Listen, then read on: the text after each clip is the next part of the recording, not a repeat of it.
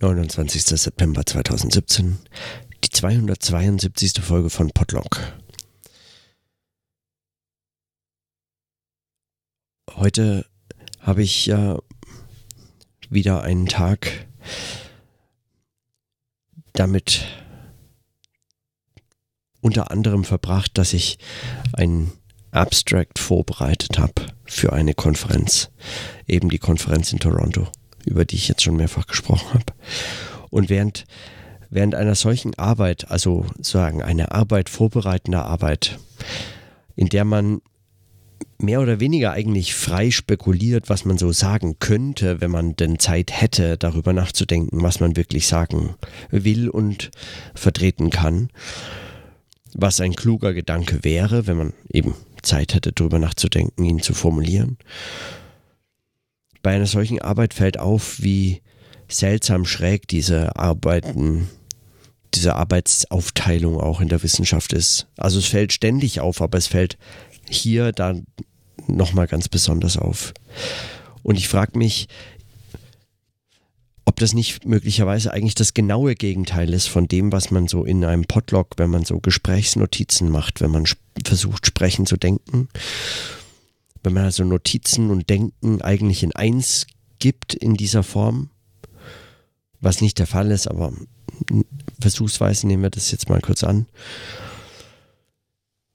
ob das nicht das genaue Gegenteil ist, wenn man es äh, sagen für eine Konferenz so vorbereitet, ein, eine, eine Arbeit vorbereitet, die man entwirft, bevor man darüber nachgedacht hat, was äh, da letztlich zu sagen wäre. Und dann muss nochmal dieses Abstract aber eigentlich in aller verkürzester, äh, verkürztester Form, extrem dicht, hochspekulativ, aber nicht zu dick auftragen, noch irgendwie in einem überschaubaren und machbar wirkenden Rahmen behaupten, dass es etwas zu lösen äh, ähm, anbietet oder ein Problem aufwirft, dass es dann auch selbst löst, dass man so überhaupt noch nicht äh, klar fassen kann. Es ist in vielerlei Hinsicht so etwas wie ein Forschungsantrag, bloß wenn sehr klein. Und in diesem sehr klein ist es dann natürlich etwas völlig anderes als ein Forschungsantrag, den man schreibt. Aber bei all diesen Exposés, Proposals, Abstracts und so weiter, all diesen Textgattungen, schreibt man etwas lange bevor man dieses Projekt unternimmt, lange bevor man den Gedanken hat, über den man ein Abstract, ein Proposal oder sowas schreiben hätte können. Lange, lange vorher schreibt man bereits das Proposal. Und mit Madeleine habe ich mich da neulich drüber unterhalten, weil das ist ja so ähnlich wie die Idee, dass ich äh, statt meiner Dis auch eine Rezension meiner Dis abgeben könnte. Oder? Also genau, genau diese, äh, diese Umdrehung eigentlich. Äh, wird mehr und mehr gängige gewöhnliche Praxis, etwas, was jeder und jede, die in der Wissenschaft irgendwie arbeiten möchte, damit Geld verdienen will, äh, gewohnt ist zu tun. Etwas, was überhaupt nicht mehr wirklich erstaunt. Also man ärgert sich vielleicht noch drüber, weil es hält einen ständig vom Arbeiten ab, dass man etwas behaupten muss, was man bald zu arbeiten gedenkt, bevor man überhaupt diese Arbeit dann endlich tun kann und so. Und all das sind natürlich Probleme, die jeden ärgern und stören und und das stört einen so häufig, dass man sich schon fragt, warum man denn immer noch glaubt, dass die eigentliche Arbeit etwas anderes wäre, nämlich forschen, denken, äh, Texte schreiben, genau arbeiten und so weiter. Also äh, wenn doch praktisch äh, die meiste Zeit man eigentlich sich ärgert über die Dinge, die man stattdessen machen muss. Warum man überhaupt noch von einer eigentlichen wissenschaftlichen Praxis ausgeht, äh, wenn doch die äh, wissenschaftliche Praxis äh, praktisch immer das ist. Also man verdreht eigentlich, also sagen, diese, dieses normative Wissenschaftsbild ist so stark, dass es sagen kontrafaktisch und kontrapraktisch immens stabil bleibt. Also völlig unerheblich, was man so tut als Wissenschaftlerin und als Wissenschaftler, nämlich dämliche Anträge schreiben, absurde Abstracts einreichen, von denen man überhaupt nicht weiß, ob man sie halten kann, von denen man eigentlich weiß, dass man sie nur schreibt, weil man irgendwie zum Beispiel nach Toronto will oder sonst irgendeinen Grund, ja, XY völlig egal oder für fürs CV oder so, ja, oder so.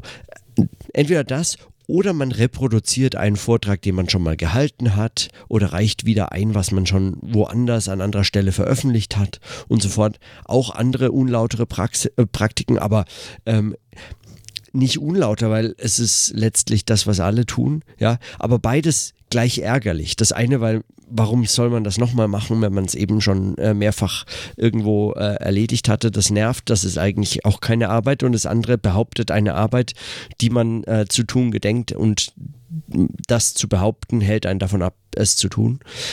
Also in einer solchen Situation ist eigentlich der, der Normalfall das, was man für die wissenschaftliche Arbeit hält, schon mehr oder weniger verloren gegangen.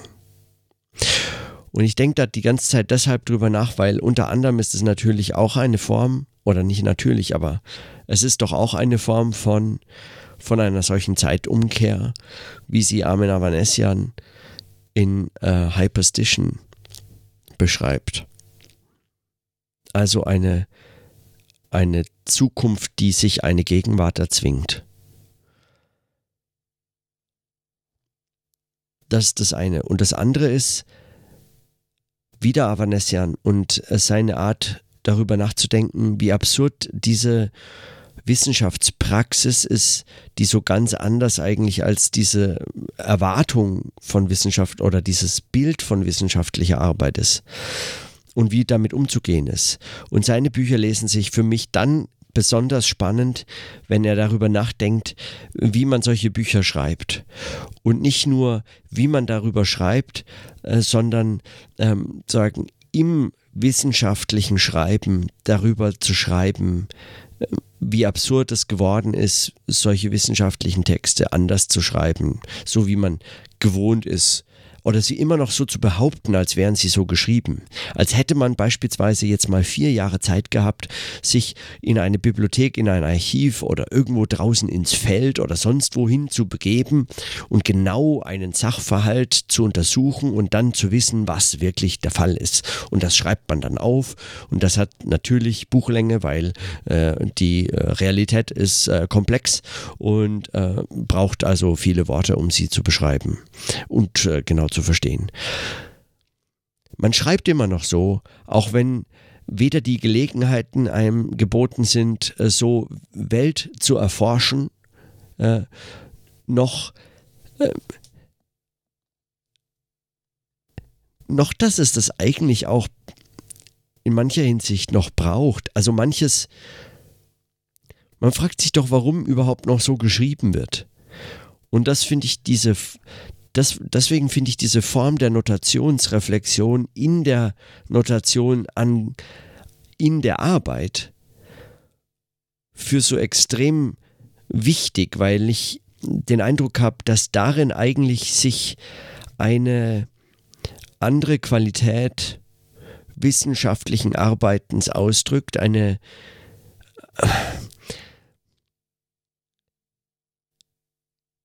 darin drückt sich aus, was so hinter dieser Idee eines möglichen Medienwechsels, eines Leitmedienwechsels oder sonst etwas steht und die, die Konsequenzen für, für, äh, für wissenschaftliche Arbeit, auch für wissenschaftliche Wahrheit, für Wissenschaft allgemein eben.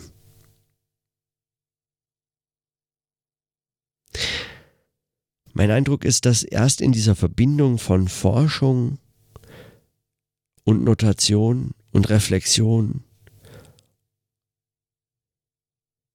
sich eigentlich ein Blick ermöglicht auf etwas, was fast nicht zu beobachten ist. Aber nicht so sehr, weil es wirklich unmöglich ist, weil ich denke, in dieser Reflexions, also in dieser Form wird es eben sichtbar, sondern es gilt fast als obszön.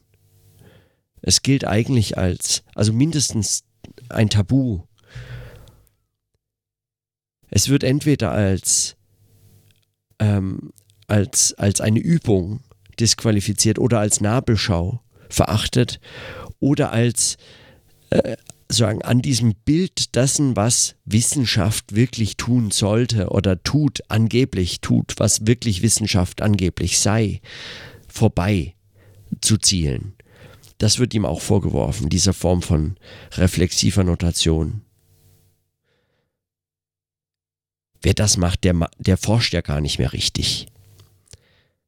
Kümmere dich doch mal lieber um die Sachen, zum Beispiel um die Dinge, die Phänomene, das, was es zu erforschen gilt.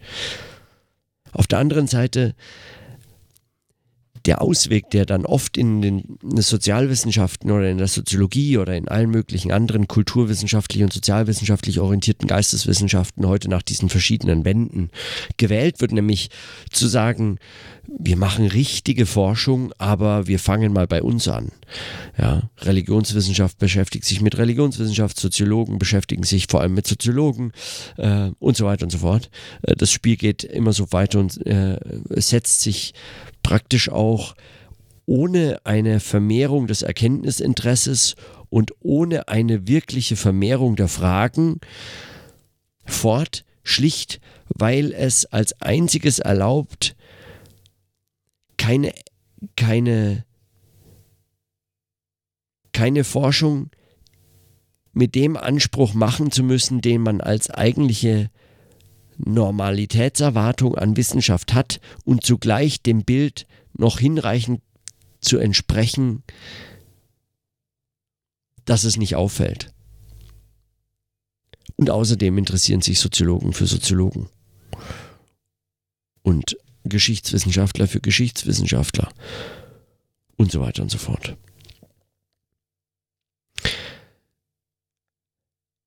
Aber das ist also dieser Arbeit fehlt äh, so ein, ein, ein riskantes, experimentelles, das genau,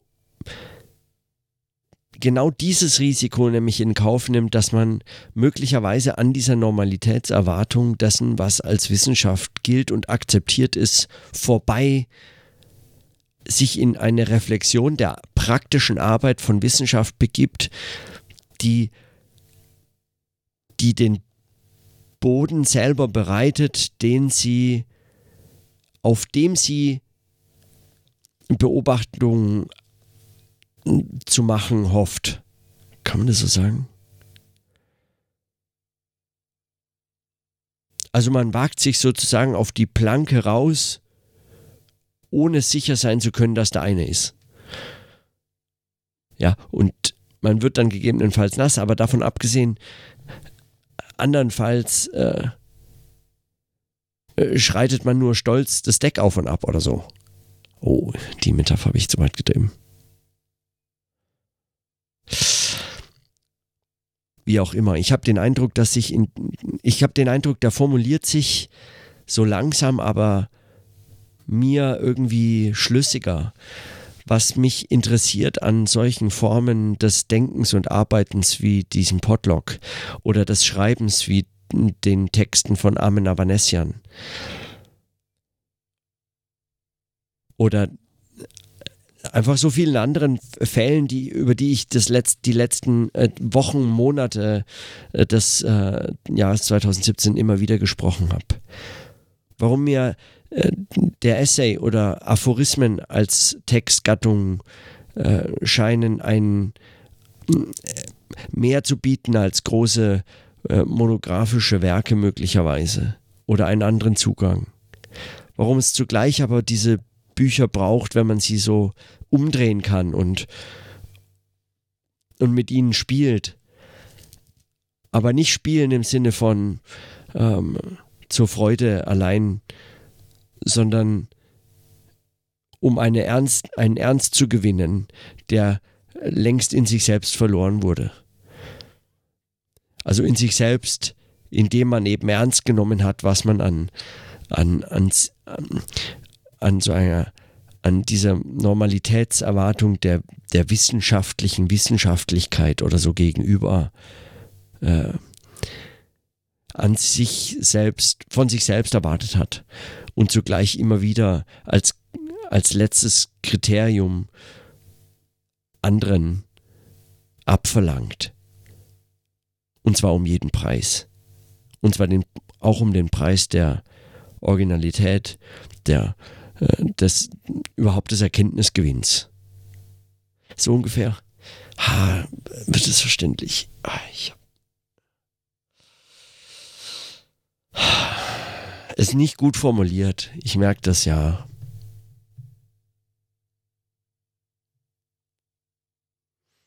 Ich bin auch noch nicht fit, aber ich habe den Eindruck, dass ich trotzdem da eigentlich. Also einmal diese wissenschaftliche Normalitätserwartung dessen, was Wissenschaft ist, der echten Forschung, die praktisch aber so gar nicht mehr stattfindet, so richtig und trotzdem als Normalität eigentlich aufrechterhalten wird und als Maßstab zur Bewertung anderer wissenschaftlicher Arbeit, obwohl man genau weiß, alle anderen leiden genauso unter denselben äh, Bedingungen und denselben schwierigen Situationen wie man selbst. Dann die Notlösung auf Seiten der noch als normal und äh, an, angemessen äh, akzeptierten Wissenschaften der Beschäftigung mit sich selbst als Fastbeschäftigung mit den Sachen, aber auf eine Art und Weise, die eigentlich nicht riskiert, dass man sich mit sich selbst beschäftigt und mit den Sachen, die weder das eine noch das andere riskiert werden, weder die eigene Perspektive noch die Sachen und als allerletztes die Normalitätserwartung, die sich also damit nicht sagen in all den Widersprüchen verstrickend und und sozusagen so fest einknoten, dass man sich eigentlich vielleicht nur noch mit einem Schwert befreien könnte oder so. Das eigentlich nicht riskiert. Und dann neue andere Notationsformen, die sozusagen in der Notation versuchen zu reflektieren, was der Prozess, was das praktisch bedeutet, während man damit und darin Sachen und zwar nicht sich selbst beschreibt und umgekehrt. Sachen, Dinge, Phänomene beschreiben, verstehen, suchen als eine Beobachtungsform dieser Praxis und als eine experimentelle Beobachtungsform, die diese Praxis ist und wird und dadurch wieder die Konstruktion, Konstitution der Beobachtung dieser Sachen, der Dinge, der Phänomene. Erlaubt. Ah, vielleicht so, ja. Gott gesprochen muss das wie ein letztes Gestammel klingen. Geschrieben wäre das jetzt klug, oder? Ah, da hätte ich, würde ich sparsamer sein können mit Worten. Ich hätte mich nicht so oft wiederholt und so. Eieiei. Aber ich glaube, die Idee ist eigentlich ist die brauchbar? Hm. Oh, ja. Morgen muss ich das Abstract noch schreiben, aber wenn ich Zeit habe, schreibe ich vielleicht das noch auf ins Heft. Ah, ich muss es mir anhören. Na, okay, ich bin erst bei 19 Minuten, das ist kein Problem. Kann ich. Habe ich Zeit. 20 Minuten Zeit. Das habe ich. Okay, ich mache Schluss hier. Dann habe ich den Gedanken und mehr braucht's nicht. In diesem Sinne, dann bis morgen.